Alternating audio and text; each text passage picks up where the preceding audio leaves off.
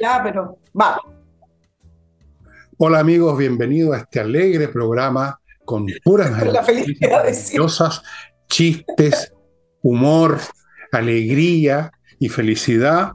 Y por ese motivo lo empiezo con algo, con algo que yo espero que sea alegre, en el sentido de que todos ustedes se pongan en las pilas con respecto a esta guagua, Ignacio, y colaboren poniendo unos pesitos para ayudar a la familia a rescatarlo del, problema de salud que tiene, que es tremendo. No les voy a contar de nuevo la historia, simplemente este es el momento de actuar, ahí están los datos. Pronto les voy a dar una nueva, una nueva comunicado médico, ya vemos si cómo está en este momento, con qué está esta criatura. Punto 2, este jueves, o sea, hoy día, en la noche, hay flamenco en, en la Casa del Jamón, ahí en Tenderino 171.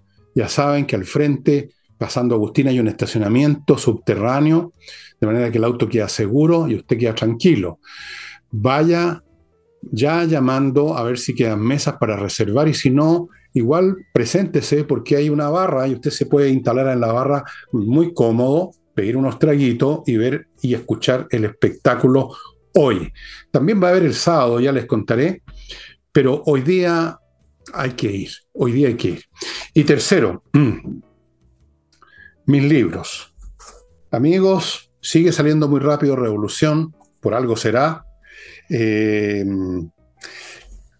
de vez en cuando así, antes, mientras espero que aparezca Nicole aquí para hacer el programa, miro un párrafo por aquí, por allá, y por Dios, qué bueno el libro. Revolución, estimado amigo, lo está esperando en elvillegas.cl slash tienda. Espero que te haya llegado el libro a ti, te lo mandamos. No sé, todavía no, bueno, pero parece que es el Nicolás se ha olvidado. Yo ya voy a tirarle las orejas. Y vamos a entrar en materia de inmediato. Entremos en materia. Y, sí. por supuesto, el puntapié inicial lo da Nicole. Bueno, partamos con el tema salud, porque ha sido eh, el, tema de hace ya varios días, hace semanas, quizás un mes. Se, se vienen alertando desde los gremios médicos, doctores, directores de hospitales, que eh, se venía una alza que progresivamente fue aumentando en el contagio de virus respiratorio. Hoy se calcula en 128% el alza. Ahora, nadie se preguntó por qué esta alza excesiva, eh, superior a las alzas que se han tenido en un rango de 10 años. Yo creo que ese tema lo vamos a dejar para otro día porque eh, estuve conversando con algunos doctores que tienen posturas que a veces no son lo políticamente correcto para poder explicar esa alza. En parte, esos periodos anormales de la pandemia en la cual tuvieron encerrados a niños que no desarrollaron sus defensas como corresponde, en parte algunas vacunas, pero no es el tema de ahora para poder concentrarnos. Pero bueno, pero está ahí el tema y nadie se pregunta, bueno, ¿cómo está alza tan, tan eh, súbita de 128%? Y hace dos días falleció una guagua de dos meses, una lactante, por una neumonía grave. Y eso causó conmoción y, y reclamo y por supuesto presión sobre el, Ministerio de Salud y en el Hospital Base de San Antonio, donde falleció esta niña. Entonces se vuelven a levantar estas voces, los gremios, los jefes de, hospitales, doctores, directores, reclamando de que no se tomó la, eh, la, advertencia en serio, que no se la tomó a su tiempo y que todas las advertencias que ellos hicieron se están cumpliendo. Hay hospitales con una ocupación de camas pediátricas UCI y UTI de 90%, UCI principalmente de 90%, 80%, 95%. Y entonces se vuelven a repetir esta frase, Fernando, sobre por qué nos adelantaron las vacaciones, el cierre anticipado de colegio. Y, yo me pregunto, ¿a qué impacto?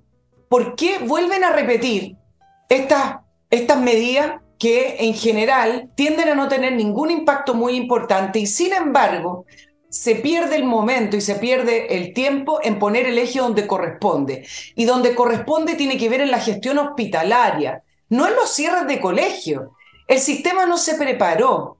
La guagua fallecida, escuchando hoy al director del hospital, llegó sumamente grave, no contó con cama UCI pediátrica, pero principalmente no la pudieron derivar.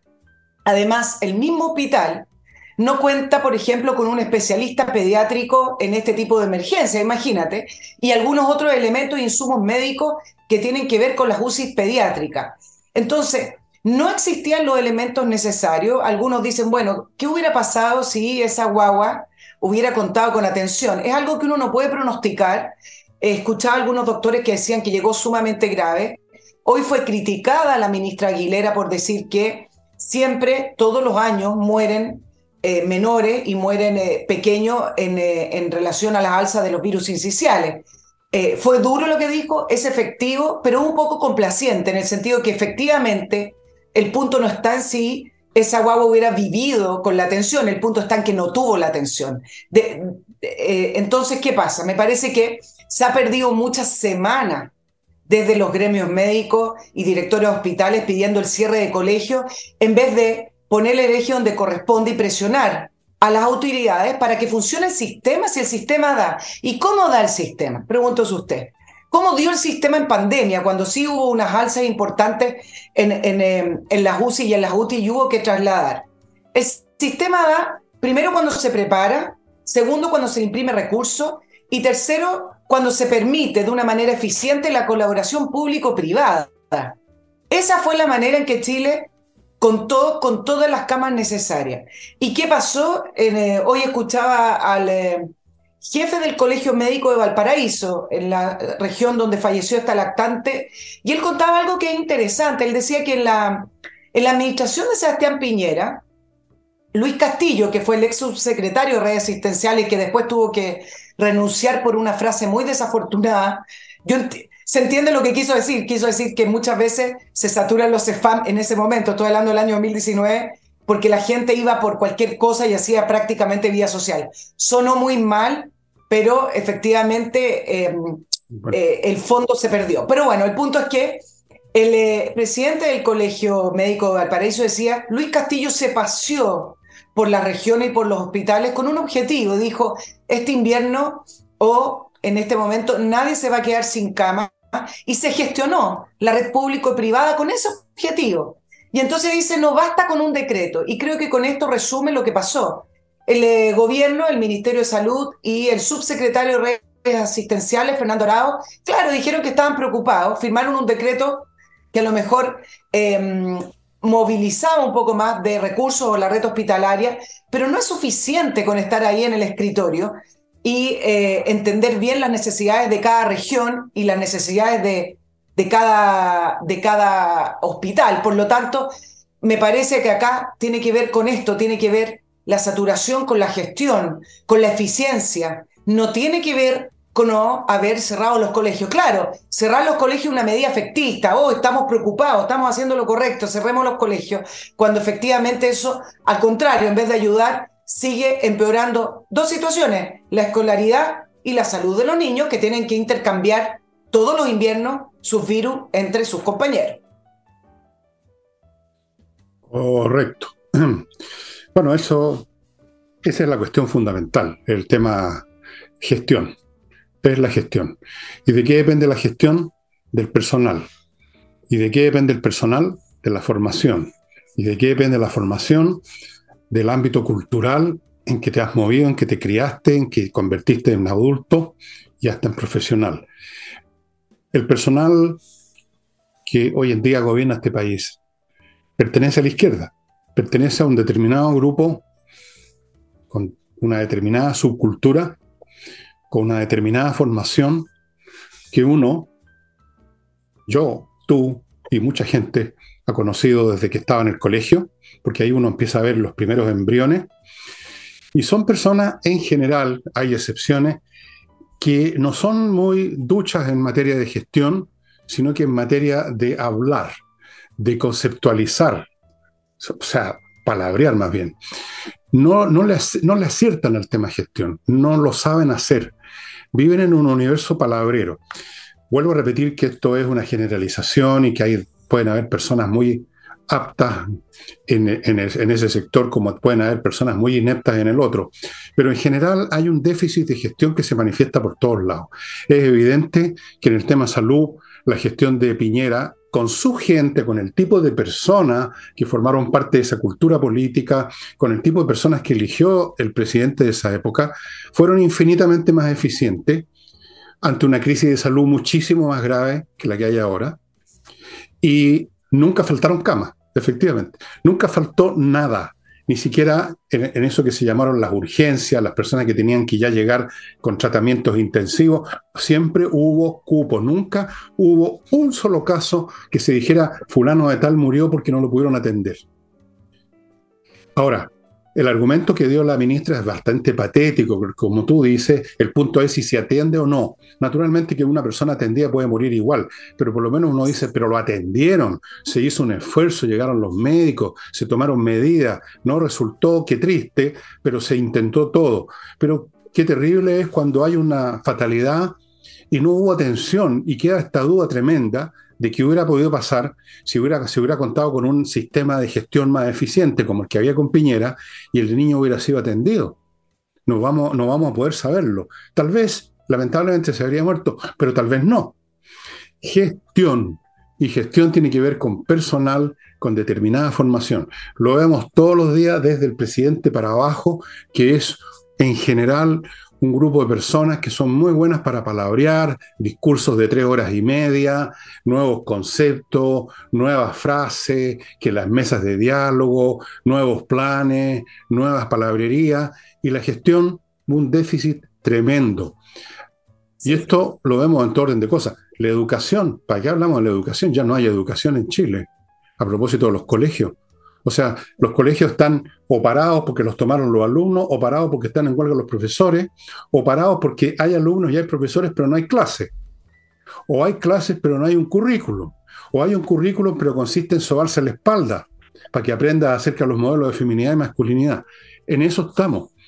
Esto no es meramente un problema de ideología, entonces, ¿eh? quería llegar a este punto, que se dice siempre que este es un grupo muy ideologizado. Correcto, están muy ideologizados, pero además son muy incompetentes no saben gestionar. Uno puede imaginar a una persona ideologizada que además sepa gestionar, ¿no es cierto? Estos tipos no saben gestionar, no tienen formación. Por ejemplo, el presidente de la República, ¿cuándo ha gestionado algo? ¿Dónde trabajó? ¿Dónde tuvo que ser un empleado que obedece orden, que es una forma de gestión, obedecer y hacer una tarea? ¿O dar órdenes? ¿Cuándo? Nunca. Y si va examinando el currículum de muchos de ellos, la misma cosa. Vivieron siempre en el ámbito de la política y la palabrería y los discursos y las promesas y, el, la charlatanería. Nunca gestionaron. Y cuando les tocó gestionar, como por ejemplo la señora Toá, mira la crema que dejó en la Municipalidad de Santiago. Mira la crema que dejaron otros cuando estuvieron a cargo de la Municipalidad de Providencia, que dejaron un hoyo espantoso. Allí donde se meten, en parte por corrupción, en parte por incompetencia y en parte por pura idiotez, pura y simple, no saben qué hacer. Eso es. Lo que pasa es que también la ideología en este caso, yo estoy de acuerdo contigo en la línea de lo que estás planteando, Fernando, que no es la ideología, es la falta de eficiencia, pero... Ambas cosas. Si tenemos el factor ideológico es porque al final de cuentas, cuando entran a gobernar, están efectivamente preocupados del factor ideológico y dejan de lado lo otro. a lo mejor no serían capaces de hacerlo, pero si nos ponemos a pensar, ¿de qué ha estado preocupado el MinSal eh, particularmente eh, este, en este gobierno? Del 7% que va a la salud privada. De eso ha estado preocupado, de su seguro universal. Y tú sabes que es, hay, una, hay varios análisis que desmitifican el tema del gasto per cápita, porque a medida que ha ido avanzando eh, el tiempo, el gasto per cápita de FONASA se ha ido acercando ISAPRE y hoy en día es menos de 4 mil pesos la diferencia de gasto per cápita por paciente.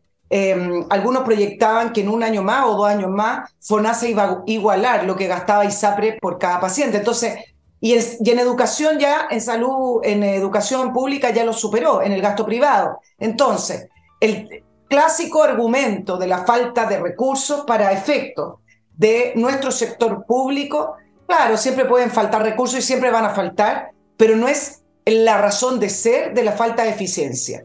Em, y en este caso, efectivamente, eh, hice un recorrido por varias entrevistas porque hoy fue el tema de los virus incisionales y, varios dicen, bueno, no nos preparamos, no nos llegaron los insumos. ¿Qué pasa con, por ejemplo, hacer turnos dobles, triples, lo que sea necesario? Para eso está el sistema de salud. A, eh, aumentar los cupos en, en los días domingos, hay un montón de margen para poder hacer más eficiente y por ende también ampliar a la salud privada. FONASA en pandemia tuvo que recurrir a la salud privada y, por eso también la deuda que tiene FONASA con las clínicas privadas. Le debe alrededor de, eh, entiendo, de 300 millones de pesos. Lo, ha, ido reduciendo. Miles de millones. miles de 300 mil millones de pesos. 300 mil. Eh, lo ha ido reduciendo. Entonces, el punto tiene que ver con eso y creo que se perdió espacio, se perdió tiempo en presionar a la ministra y al subsecretario y estuvieron dos meses que el cierre de los colegios, que las mascarillas de los colegios, puras situaciones y puras decisiones que no hubieran cambiado en nada. Bueno, ese, es el tipo de, acciones de esta gente formada en esta cultura verbosa, parlanchina. Uno, yo recuerdo haber visto ese, eh, cómo se separaban este tipo de personalidades a nivel del colegio, luego en la universidad, más o menos lo mismo. Hay una cierta, hay una cierta tendencia a funcionar de, o no funcionar eh, de ciertos grupos en toda sociedad. Eso es lo que se llama cultura, las disposiciones. Eh, y en este caso, en general, a mí me tocó verlo en la universidad, pero en forma clarísima, la charlatanería, el cantinfleo, los discursos, subirse arriba un cajón a hablar, eran como lo, lo que hacían. estudiar y sacar buenas notas, no lo vi después en mi vida laboral, yo estaba en, mucho, en muchas empresas, como tú sabes, y, uno ha observado mil veces que hay tipos de personalidad y por lo tanto tipos de grupos con una personalidad común, o sea, con una cultura común, que no dan pie con bola eh, en cierto tipo de actividad en, la gestión. Y, ese es el caso. Y cuestan vida, cuesta dinero malgastado. ¿Te acuerdas tú con la cosa de el COVID que el presidente Piñera empezó a comprar antes que esto se convirtiera en un tema, las vacunas mucho antes. Empezó a preparar todo mucho antes. Eso es gestión, ponerse, ponerse el pacha ante la herida, adelantarse a los acontecimientos, calcular cosas, empujar a los que están remolones. Eso es gestión. No sentarse en una mesa a coordinar no se sabe qué cosa.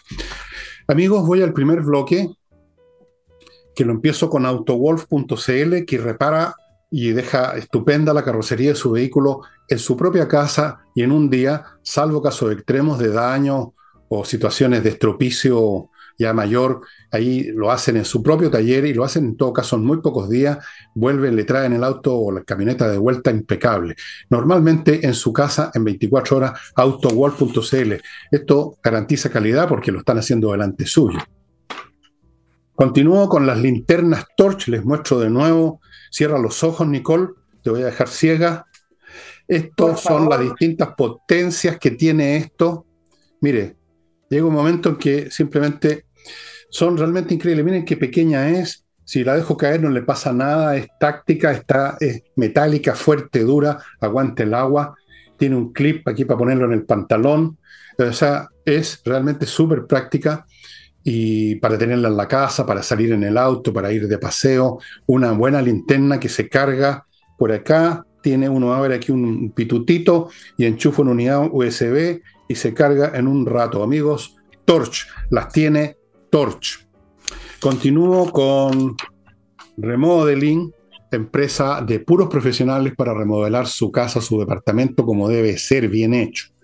Temas de pintura, mueblería, los muebles de cocina, que son cosas distintas a los muebles del resto de la casa, como ustedes saben, pisos, eh, construcción o deconstrucción de partes de la casa, que si yo agregar o quitar alguna parte de la casa, crear un tercer piso, una mansarda, un altillo, una terraza, todo eso con profesionales, con arquitectos profesionales, pintores profesionales, eh, especialistas en pisos, parquet, mueblistas, etcétera. Remodeling.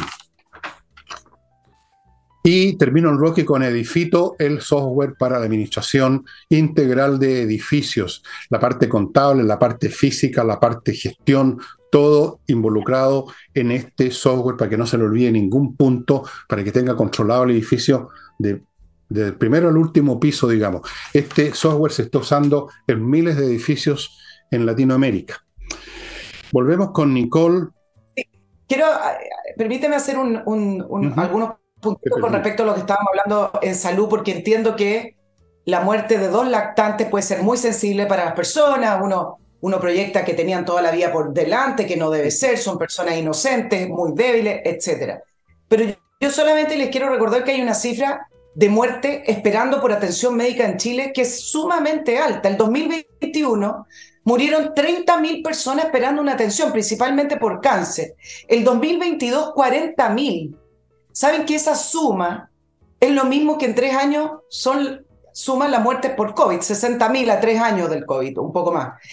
Entonces, todos los días, bueno, quizás lo estoy exagerando, pero todos los meses mueren personas en Chile esperando una atención, que es la famosa listas de espera, que ya nos acostumbramos a escucharla.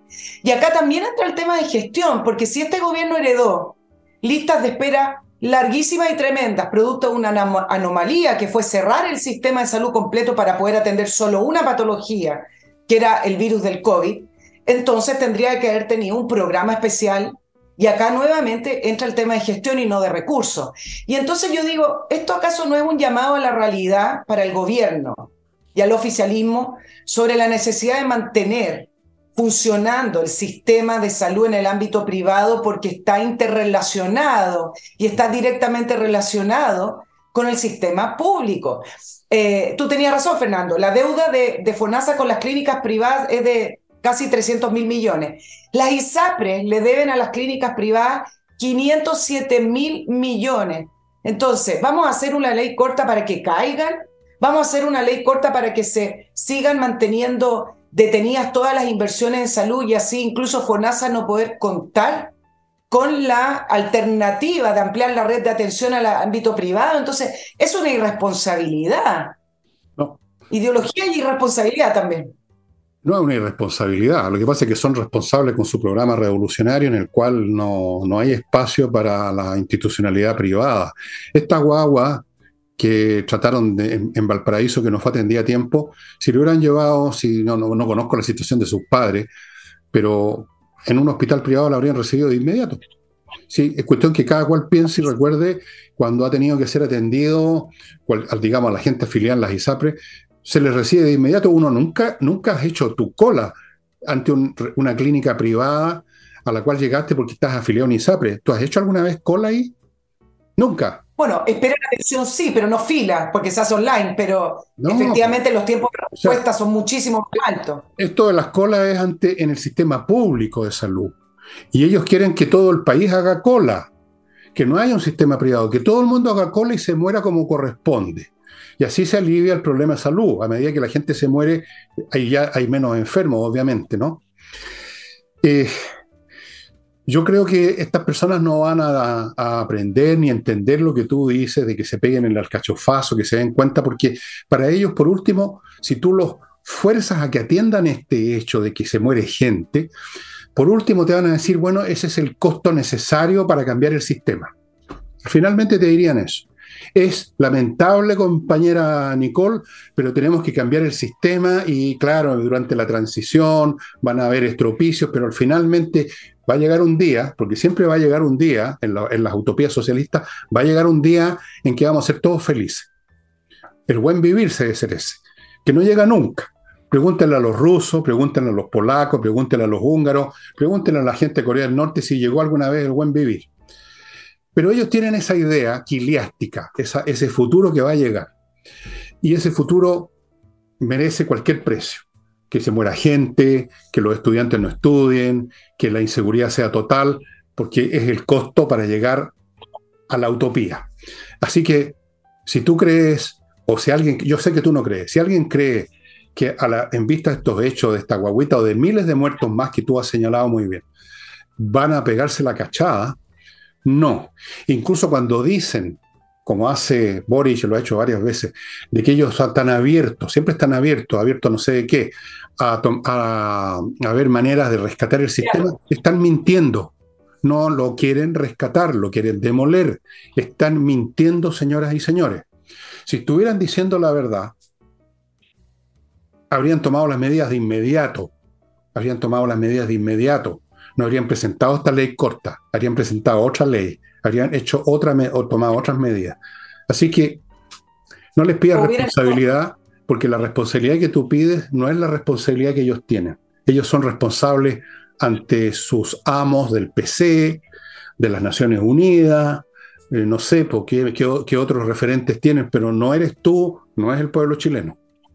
O hubieran hecho otra interpretación del, del, fallo de la tercera sala, que a propósito de eso, hablando, estábamos hablando de la salud privada, hoy se esperaba que se reuniera la, la tercera sala. Según lo que entiendo, el 9 de junio, es decir, en, eh, en un día más para nuestros auditores, la tercera sala iba a responder a esta aclaración, eh, recurso de aclaración se llama, que pidieron la, las ISAPRE, eh, y el gobierno con respecto a, este fallo y la interpretación del fallo. Algunos dicen, bueno, cuando la tercera sala se pronuncie, puede quedar zanjado el tema de la famosa interpretación si efectivamente la devolución de los excedentes es para todos o solamente para, para los que demandaron. Ahora, quiero, quiero tratar de interpretar. Hoy día estuve hablando con dos abogados, hoy día hasta leí el fallo, Fernando, que es complicado porque eh, en esas palabras jurídicas uno no entiende más bien hacia dónde apunta. Bueno, se entiende que los abogados tendrían que eh, entender perfecto lo que está diciendo y ni siquiera los abogados lo entienden, algunos lo interpretan distinto. Lo que sí sabemos es que nosotros en nuestra tradición jurídica y en nuestras normas, los fallos no son generales porque si no significa que son eh, finalmente están legislando eh, que es propio de otro poder, que es del poder legislativo. Bueno, pero déjame proyectar un poco, tratando de entender lo que pasó y quizás acá voy a plantear una tesis muy simple, pero a veces las interpretaciones simples o las explicaciones simples son. Em, llevamos más de 20 años, más de 20 años con que los afiliados de la ISAPLES presentan estos recursos de protección cuyo argumento tiene que ver con las alzas injustificadas de los planes de salud. Y esto fue increciendo. En un momento eran grupos pequeños de afiliados y después teníamos años, yo, si ustedes recuerdan estas, estos, estas imágenes de los tribunales saturados, con filas gigantes, recibiendo estos recursos de protección y con eh, tribunales que son dedicados exclusivamente para poder resolver y fallar estos recursos de protección de los afiliados, que incluso en algunos casos llegaron más de un millón de afiliados demandando a la ISAP. Lleva más de 20 años la Corte Suprema pidiéndole al Ejecutivo y al Legislativo que resuelvan el tema de las ISAPRE. Y entonces, en algún minuto las crisis tienden a explotar y a manifestarse de otra manera.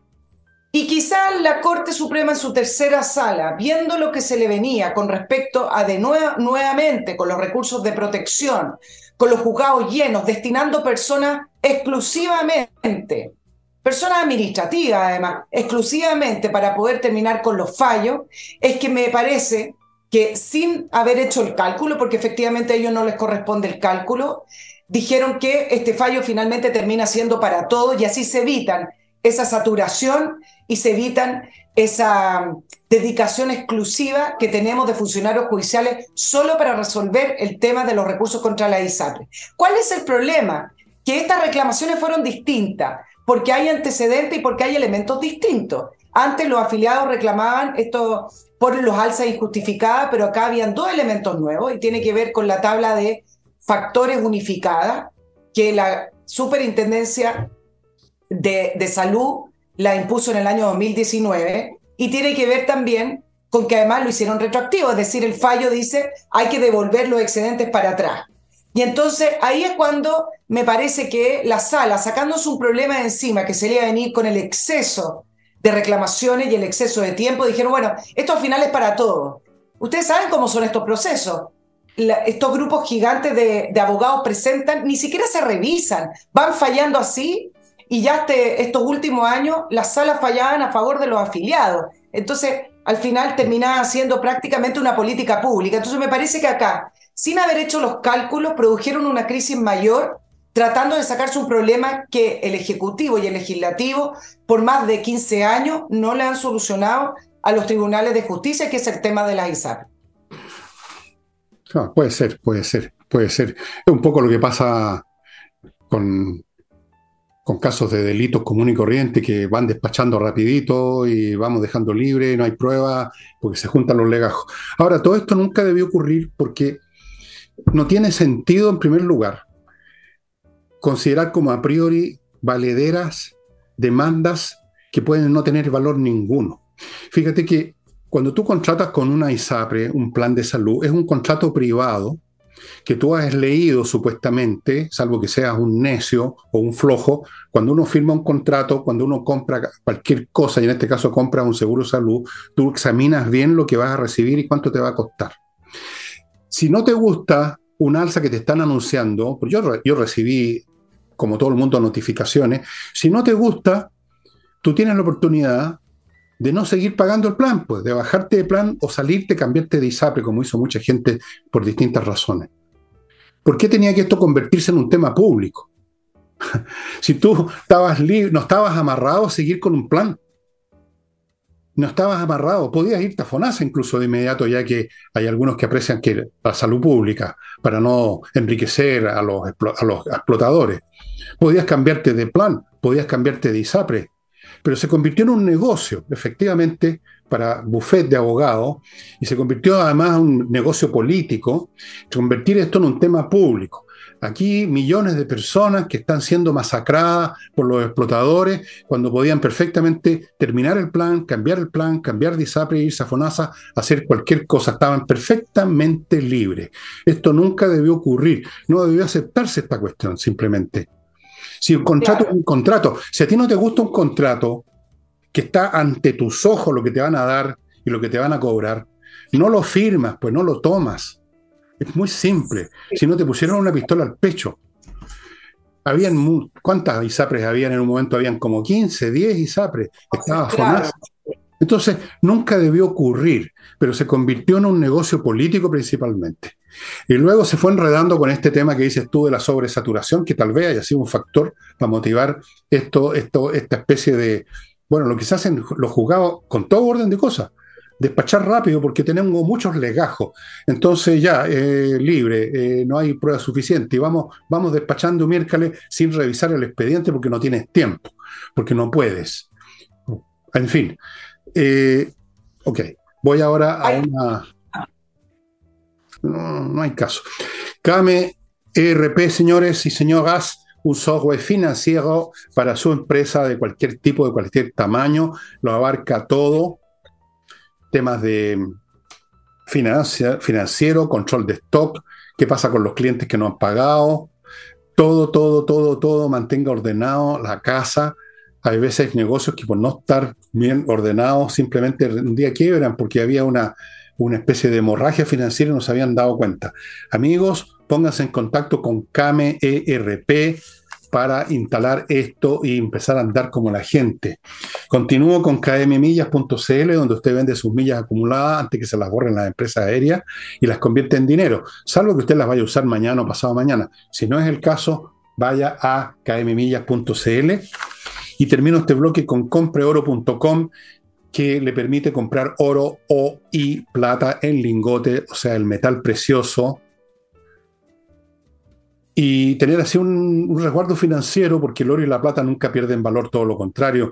Usted además, como es un objeto, lo tiene en sus manos, no está en algún título volando en alguna bolsa internacional, está en sus manos, lo puede llevar a donde quiere, lo vende, lo vende a quien quiere, todo el mundo está dispuesto a comprar oro y plata, es una excelente reserva. Fuera de eso, si usted tiene oro en alguna joya que ya no le interesa conservar, que era de la tatarabuela, muy anticuada, está en un cajón botado, vaya al local correspondiente de compre oro y se le van a comprar su oro.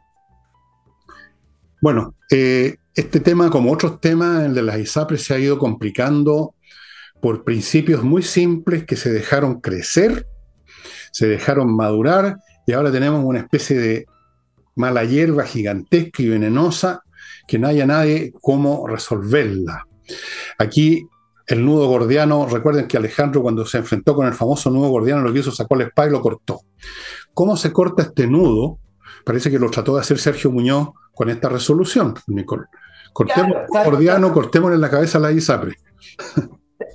Trataron de resolver el, el tema de la ISAPRE y trataron de resolver también el problema que significa para ellos estar resolviendo estos recursos de protección. Entonces, en ese, ahí es donde provocaron una crisis mayor y provocaron, además de una crisis, este enredo. Un enredo que ni siquiera ellos mismos han podido resolver con la ministra vocera renunciando a la vocería, dando entrevistas, y donde varios abogados han salido a defender a la ministra, en, eh, no en su opinión personal, como dijo el presidente de la Corte Suprema, y donde después volvió a decir Vivanco que era su opinión en una entrevista, volvieron a decir que no corresponden el ordenamiento jurídico. Es tan así que el ministro de Justicia, el ministro Cordero, salió a defender a la ministra Vivanco a propósito de lo que tú hablaste ayer, de la amenaza de acusación constitucional que no viene al caso, no tiene, lo, no, no, no tiene tampoco la firma, no, no hay voluntad, pero esta amenaza que trató de levantar el Partido Comunista porque no les gustó lo que dijo eh, en torno a la amenaza constitucional, pero ahí salió el, el, ministro Cordero a, apoyarla. Entonces, cuando uno ve que los propios abogados están em, con diferencias de opinión tremenda en torno a la interpretación del fallo, es que estamos en un problema y la Corte Suprema en su tercera sala produjo un problema mayor. Y acá, si hubiéramos quizás tenido un gobierno que le interesara que las ISAPRES sobrevivieran, hubieran hecho una interpretación que todos hubieran quedado callados, hubieran dicho, bueno, devuélvale los excedentes a esos que eh, demandaron, veamos una salida viable para que permanezcan vivas las ISAPRE, pero no, nos encontramos con un gobierno que dentro de su destrucción institucional les vino como anillo al dedo el ah. fallo de la Corte Suprema, es decir, lo interpreto y así es, devuélvenle la plata a todos los 1.400 millones. Jodas. Bueno, mira, casi todos estos problemas, el problema de salud, el problema de la resolución, todos estos problemas, si uno los examina así, son simples. Si lo que dijo Vivanco es evidente, son simples. ¿Qué es lo que los complica? Que hay otros intereses que se mezclan entre medio. Cuando se mezclan distintos intereses, como en una discusión de sobremesa. Cuando hay otras cosas que están en juego pero que no se dicen, como es la intención del gobierno de demoler todo el sistema institucional del modelo neoliberal, incluyendo las ISAP. Cuando están otras cosas ahí como tras cartón, la discusión curiosamente se complica porque nadie está interesado o algunas partes no están interesadas en ver las cosas con la claridad que es intrínseca al asunto. No les interesa, no les conviene. No les conviene. Simplemente, el gobierno no le conviene, al Partido Comunista no le conviene, a los revolucionarios no les conviene entender una cosa tan simple como que la justicia no está para legislar. Eso es lo más simple del mundo, pero no les conviene. Entonces vienen estos enredos. Tampoco le conviene a Muñoz, que seguramente es muy progresista, echarse para atrás por una cuestión de prestigio profesional y todo eso. Al Tribunal Supremo, a los demás ministros de esta tercera sala y en general a la Corte Suprema, tampoco le conviene, porque ahí entra el interés personal de que no me vayan a joder, no me vayan a atacar, no me vayan a funar. Así que, ¿cómo, cómo arreglo este queso? La cosa en sí es simple. Lo que es complicado es este tema político que ronda alrededor. Que, a ver, es como esa serial que hay en Netflix de un pueblo que llega una neblina que lo cubre todo y salen unas alimañas por todos lados. Bueno, es más o menos eso. Porque el tema es súper simple. Súper simple. O sea, si uno ve las cosas simplemente con un criterio teórico, dice, bueno, hay que mantener las ISAPRES, hacen funcionar las clínicas, hay que pagarle a las clínicas privadas, no hay cola en las clínicas privadas, se necesitan para la salud, punto, y se acabó la cuestión. Pero no es el tema. El tema es echar abajo la institución por la revolución. Y hay, que pagar los costos, pero al mismo tiempo no hay que decirlo, pues porque no podemos decirlo, porque no es políticamente aceptable por la gente. Entonces empiezan todos los enredos porque nadie quiere ver el rey desnudo, como el cuento del niñito que fue el único que vio el rey en pelota. Todos los demás tenían un interés creado en no verlo. Y eso es lo que complica este tema y todos los demás, o casi todos los demás. Nadie, porque aquí no ha llegado el presidente a decir de frente, ¿saben qué más? Pues yo voy a echar abajo las ISAPRES. No, no, no, van contra mi ideología, esto de que la salud se convirtió en un negocio, que la educación se convirtió en un negocio y que la vamos a echar abajo. No, porque resulta que tiene que todavía tomar en cuenta los votantes, porque no tienen el poder absoluto. Dependen de los votos, dependen de las elecciones. Entonces, no pueden decirlo. Y como no pueden decirlo, empiezan las mentiras, empiezan las confusiones. Y todo deriva exactamente de lo mismo que no hay interés en ver el rey en pelotas. Punto.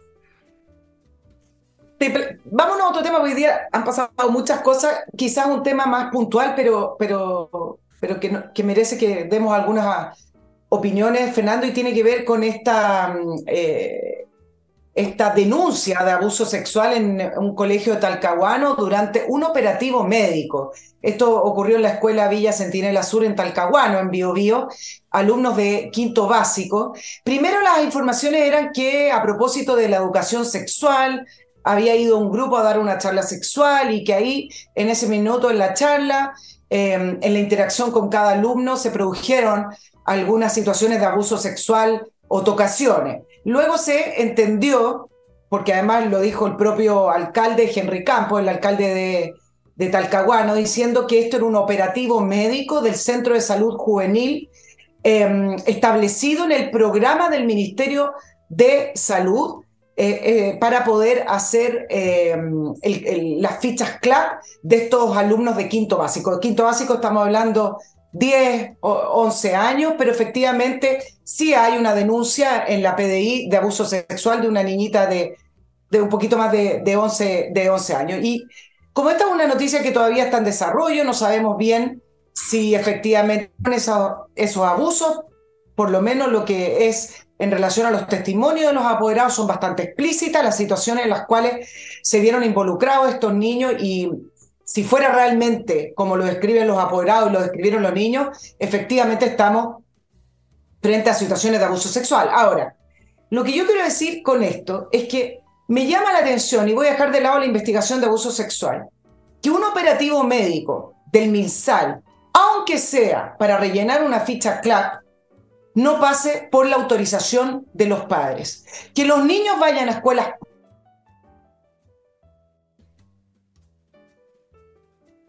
se interrumpió por un momento la. Retomó. Ahora volvimos. Ahí un... Sí, está al lado de siempre. Lo voy a, a, retomar desde, desde la última parte, Fernando. Ahí le pedimos disculpas a los auditores. Lo que, que estaba diciendo, el punto central tiene que ver con que Independiente que un niño vaya a una escuela pública o un liceo fiscal, los niños pertenecen a los padres, a sus familias y no al Estado. Hacer una ficha CLAP sin el conocimiento de los padres, en qué consiste y cómo se va a hacer, aunque sea un programa del Ministerio de Salud, tiene que pasar por la autorización de los padres o por último, con la presencia de los padres de cada niño.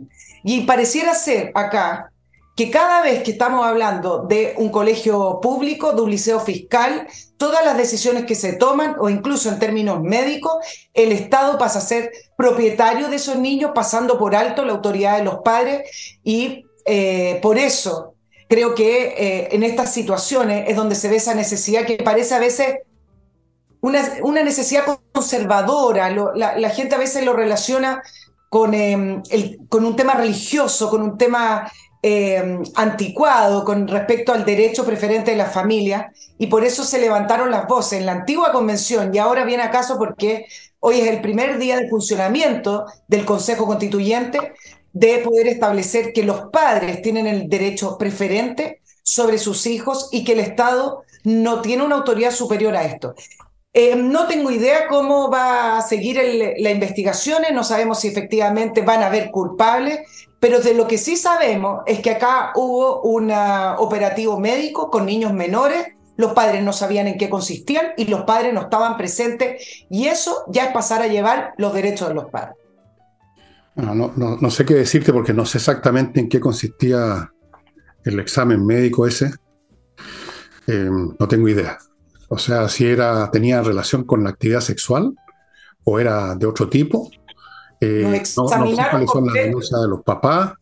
Eh, lo único que sí sé es que vivimos en un tiempo en que estos asuntos se han puesto, se han puesto muy, muy sensibles todos y cualquier cosa ahora es considerada un acoso sexual. Eh, yo, yo estuve en el colegio y a veces llegaban a examinarnos y por supuesto que los exámenes médicos requieren que te toquen de repente. Te golpean, tú, te acordarás, la espalda, a ver si cómo suena la espalda, diga, ah, cosas así. Los médicos no se pueden simplemente poner a mirar. Por un lado. Por otro, no sé exactamente qué hicieron estos caballeros. Eh, lo que sí sé es que hay una sensibilidad extrema, morbosa con este tema. Y bueno, habría que ver los hechos concretos. Yo, como no los tengo a mano, no los conozco. Sí, pero el, relato de los apoderados bien explícito ¿ah? en cuanto a las ocasiones, en las ocasiones y, en cuanto al abuso. ¿ah? Puede ser, puede ser aquí llaman abuso también, porque hay, aquí hay un tema también de percepción de las cosas, ¿no? El apoderado dice hubo un abuso, pero habría que ver exactamente en qué consistió ese abuso realmente. Yo no estoy diciendo que no pasó nada, digo que sin hechos concretos, lo único que sé es que hay una sensibilidad extrema con estas cuestiones, que se ha, llegado a, extremos, yo creo, de delirio. Por ejemplo, se acusa de acoso sexual a alguien que le tira un piropo a una niña. Yo, yo he sabido esos casos. Entonces, no sé. No, yo, acá el punto estoy haciendo el trato que le da el Estado a las familias a través de los colegios. Eh, hoy día, escuchando el relato de los padres, incluso sacando de lado el relato de abuso, porque fue bien explícito y ahí tú te, si eso se cumple y eso es así, aquí hubo abuso sexual, si es que es así como lo relatan los padres. Pero en el mismo relato lo que quiero hacer y mi punto tiene que ver con el desconocimiento de los padres con lo que se iba a hacer en el colegio.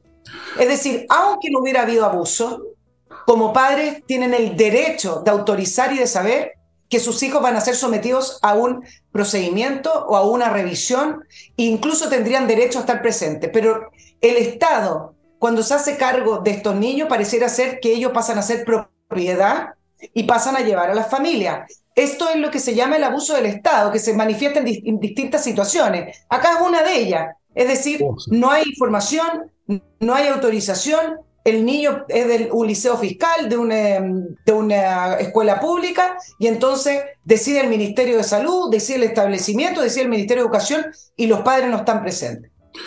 Bueno, no sé, yo me suspendo mi juicio en esta materia porque no, no lo conozco el tema, así que no, no sé. Puede ser que haya habido abuso, puede que no, puede que sí, puede que haya una interpretación exagerada, puede que no sea exagerada. No lo sé, no lo sé. No, tengo idea.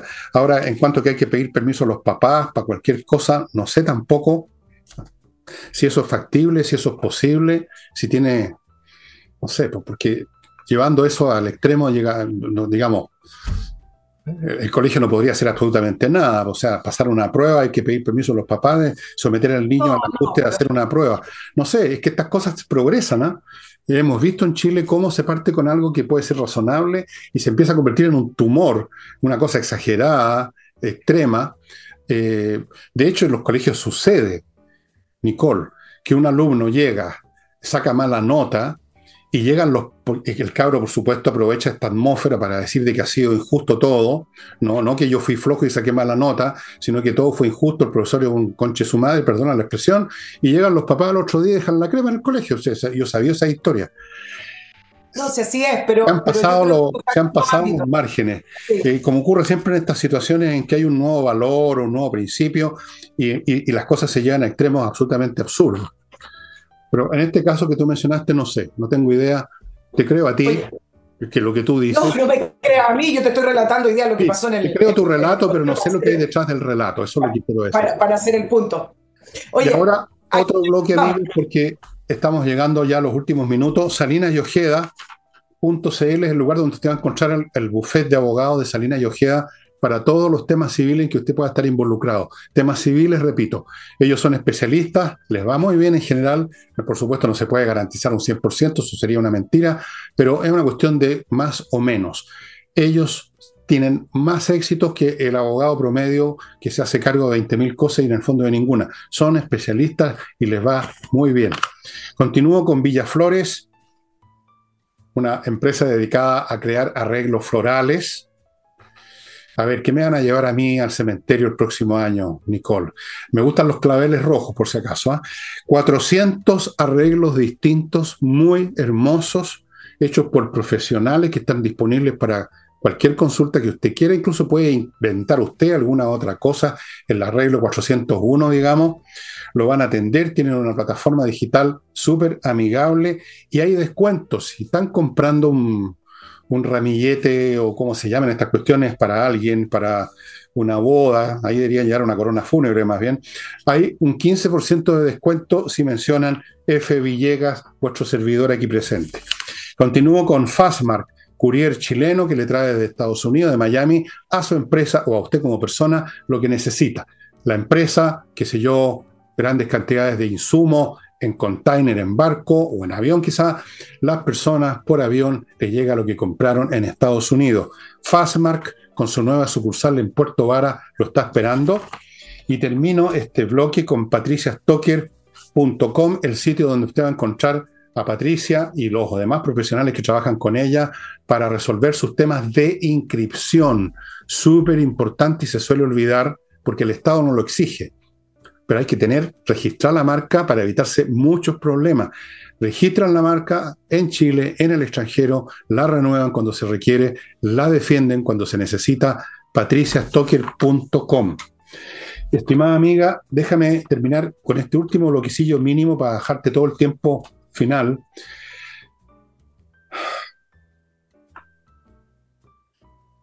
Learning Group, amigos puros emprendedores exitosos que les ha ido bien, gente que sabe lo que hace y que están dando cursos para usted que también quiere ser un emprendedor exitoso. Y están haciendo cursos en un montón de cosas últimamente en el tema de hacer buenos negocios rematando propiedades. Usted remata una propiedad, eso ya es un arte, cómo ubicar propiedades, cómo rematar bien, luego qué hacer con esa propiedad para mononarla, para venderla, para hacer el negocio que usted quiera. Todos los distintos elementos es uno de los cursos que están entregando ahora en el Learning Group. Usted puede recibir los cursos en su local en Providencia o puede recibirlos vía internet online. Climo. Climo. Climo les recuerda que hay un ofertón fantástico. Compre tres equipos y le van a pasar cuatro. O sea, usted puede tener en todas sus dependencias de su casa estos equipos fantásticos que le climatizan en silencio, sin humo, sin combustión, con un poco de electricidad, filtrando el aire, conectado a Internet. Y la otra oportunidad, póngase de acuerdo con alguien, compran entre los dos, bueno, no sé, entre los dos, tres equipos, reciben cuatro y cada uno se queda con dos. ¿Qué tal? Estupenda idea. Y termino con Ángel Hey, el corredor inmobiliario que vende. Con eso les digo todo. El hombre vende. Si no ha logrado vender con otro corredor, póngase en manos de Ángel Hey. Your business. You run the show, miss. Oye, aquí vamos de nuevo. Hoy instalación del de eh, Consejo Constitucional en el Congreso Nacional. Eh, todos han hecho la, la, comparación con la instalación de lo que fue la convención, em, que si no hubiera sido en esa oportunidad por Gloria Valladares, ¿se acuerdan? De, con eh, una firmeza, sobriedad, calma, pudo llevar adelante la instalación de, esa convención. Hubiera sido más que un desastre. Lo fue, pero fue, hubiera sido peor. Ahora, efectivamente, se cantó el himno nacional, fue todo muy distinto, sobrio, calmado. Eh, entonces, todos alabaron este, este, este clima comparándolo con la convención eh, anterior. Y me parece que es efectivo, es decir, el clima que se vivió hoy, yo mirando en vivo ahí la, la instalación del, Consejo, eh, me parece que la, comparación, claro, con la convención anterior es lo que hay que hacer, pero al final de cuentas ese clima es lo que refleja hoy el, clima que se instaló en el país donde ya no se quiere, eh, no hay paciencia, no, no hay mayoría, eh, no hay voluntad de seguir en esta línea revolucionaria del octubrismo, de cambiar el mundo porque el mundo es injusto, etc. Ahora, dos situaciones políticas que, que, creo para poder analizarlas, Fernando. Cuando se instaló el Consejo de Expertos, esos 24 expertos, si ustedes recuerdan, eh, hubo varias voces políticas hablando de que este Consejo de Expertos era una, un grupo antidemocrático, era un proceso ilegítimo porque eh, no eran elegidos por el pueblo, eh, que al final era un proceso dirigido por los partidos políticos, y resulta que como el anteproyecto salió un, anteproyecto tranquilo, que al parecer refleja las visiones de eh, todo el mundo político transversalmente, ahora resulta que el anteproyecto se convirtió en el proyecto que todos alaban, que hay que respetar, que es el proyecto que demuestra el mundo de los acuerdos y la transversalidad de eh, el mundo político que tiene Chile. Entonces, miren cómo van cambiando de opinión según sean los resultados, porque ¿por qué ahora dan el anteproyecto? Porque efectivamente la correlación de fuerzas que hay al interior de este Consejo Constituyente no tiene nada que ver con lo que ocurrió en el anterior proceso. Hoy tienen a un partido republicano instalado mayoritariamente con 23 consejeros que junto a Chile Vamos suman alrededor de casi el 57%. Entonces, miren cómo van cambiando el relato, cómo va cambiando la definición de democracia según sea eh, el resultado. Ahora, políticamente es efectivo que para el Partido Republicano en la primera prueba, si bien tiene una bancada de diputados, pero acá con sus 23 consejeros eh, van a entrar a la cancha a hablar de sus ideas, van a entrar a la cancha a debatir eh, en relación al resto, eh, en relación a la oposición y la idea de la oposición, y sí va a ser una prueba para ver el comportamiento y cómo llevan adelante esas ideas que desde la trinchera, desde la oposición, la han defendido con tanta fuerza. Y algunos dicen, bueno, veamos acá cómo el Partido Republicano se muestra eh, jugando el juego político en el, en el Consejo Constituyente. Perdona, y en tercer lugar está la figura del presidente. ¿Te acuerdas, Fernando, que el presidente Boric y el gobierno dijeron que ellos no se iban a involucrar, la presidencia de, no iba a estar eh, en, en medio del proceso? Bueno, no se sabía, pero hoy el presidente fue y dio un discurso de inauguración que lo decidieron quizás ayer o a, a Bueno, hubo una desconexión y yo no voy a pedir disculpas porque yo, no soy el que manejo el Internet en este país, con todo respeto, ¿ah? pero está claro que está hoy día especialmente mala, más mala que lo que es normal, digamos. Eh, ¿Cuántas horas estuvo discursiando el señor eh, presidente de la República? ¿Cuántas se mandó se agradece. No, ¿Ah? se agradece. Tuvo siete minutos, se agradece. Todavía me parece mucho. Bueno, yo no soporto su discurso ni siquiera 30 segundos, así que cualquier cosa más allá de eso me parece innecesario. Bueno, mira, a mí lo que me interesa está bien, ¿eh? hay otro clima, pero igual con mañosería eh, la gente de izquierda puede tratar de llevar estas cosas a su molino. Así que la gente tiene que estar atenta, no dejarse engañar con una nueva formalidad más decente. Esta vez no se van a meter banderas por donde usted sabe, van a, van a hacerse los cuchos, pero lo que interesa es que se sale. Y ahí es muy importante justamente la labor de los republicanos y de, la, de los otros, que no quiero, no digo oposición porque no, no lo son realmente, eh, que son aquellos más donde tengo menos confianza, digamos, en ese sector, el sector de RN, el sector de, de Chile Vamos, no les tengo ni una confianza. Vamos a ver en qué termina esto. No olvidemos, ciudadanos, en todo caso, que somos nosotros los que vamos a decidir al final si aceptamos o no la proposición. Está en nuestras manos finalmente. No importa las mañoserías, si usted sigue estas cosas, y yo voy a estar pendiente. Yo dije una vez y repito, yo encuentro una cosa que me parece peligrosa y que va a crecer como otra planta venenosa, y yo voto rechazo. No Tenemos que tener cuidado los chilenos que no nos metan el dedo en la boca. La otra vez la rechazamos porque fueron bastante estúpidos y llevaron las cosas a tal extremo que hasta el más lerdo se dio cuenta. Pero ahora van a ser un poquito, un poquito menos, menos menos tonto. Y entonces hay que tener especial cuidado. Amigos, el tiempo se fue pasadito ya.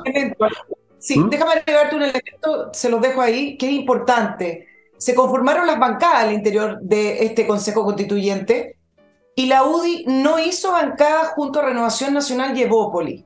La UDI eh, eh, organizó su bancada solo con la UDI, el Partido Republicano tiene uno. Y es un elemento político interesante porque desde la elección del 7 de mayo, la UDI viene eh, planteando algunas posturas un poco más hacia la derecha de lo que es renovación nacional. Entonces, que hayan constituido una bancada independiente a Renovación Nacional y me parece que es un elemento novedoso. Vamos a ver. Y, lo último, el presidente opinando, ¿ah? que dijo que no iba a opinar, que no iba a entrar, y resulta que ahora dijo que él votaría por el anteproyecto. Porque como le gusta ese anteproyecto, porque la correlación de fuerza no le sirve, entonces ahora votaría por el anteproyecto.